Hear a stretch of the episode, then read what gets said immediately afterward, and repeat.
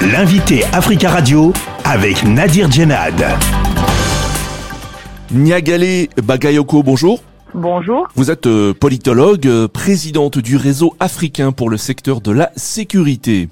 La CDAO a annoncé dimanche dernier lors du sommet d'Abuja la création d'une force régionale pour lutter contre le terrorisme et pour rétablir l'ordre constitutionnel dans la sous-région.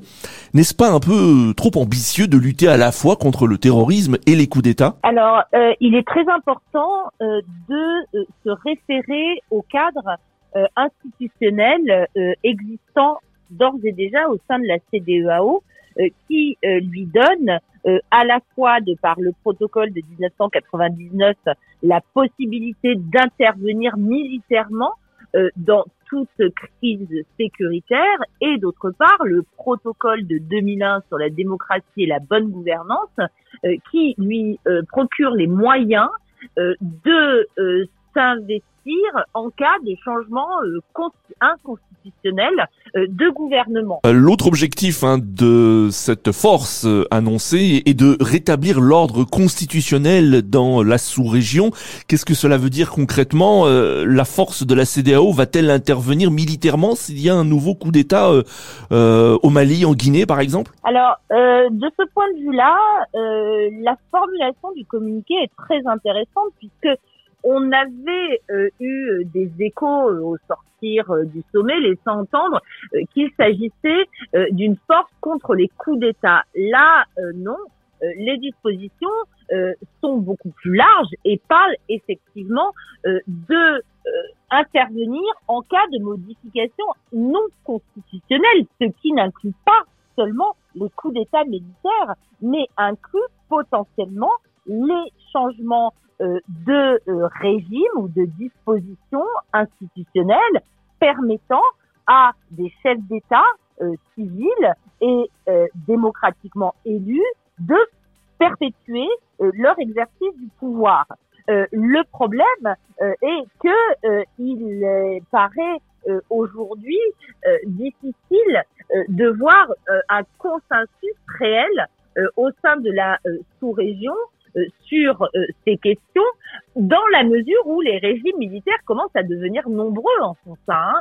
Euh, est-ce que des pays qui ont procédé à des modifications constitutionnelles, on connaît le cas de la, de la Côte d'Ivoire, vont, au cas où la situation se représenterait, se mobiliser en faveur d'une intervention, ça me paraît difficile, mais la formulation, en tout cas, de cette détermination est quand même euh, assez encourageante. Donc ça veut dire qu'il peut y avoir un risque d'affrontement entre euh, les, cette force de la CDAO et des militaires nationaux? Alors euh, c'est aussi une des questions, mais pour l'instant les pays euh, concernés euh, sont euh, suspendus, hein, donc ne prendraient pas part à cette à cette force. Alors on le sait, les tensions sont vives entre la CDAO et plusieurs pays comme le Mali, la Guinée, le Burkina Faso. Est-ce que cette force régionale pourrait s'appuyer sur ces pays-là, selon vous, ou ils seront d'emblée exclus? Non, ces pays sont aujourd'hui sous surveillance hein, de la CDAO, le sommet d'ailleurs, hein, euh, a euh, largement euh, traité de leur cas et des transitions qui sont en cours. donc là, il me paraît difficile, étant donné la situation actuelle, euh, de euh, les mobiliser. La CDAO demande également la libération avant le 1er janvier prochain des 46 militaires ivoiriens détenus actuellement au Mali. Comment euh, peut se régler cette crise d'après vous? Cette question est évidemment absolument essentielle pour la cohésion au sein de la sous-région. on voit très bien que la détention pour des motifs finalement euh, arbitraire de euh, ces 46 euh, soldats se prolonge.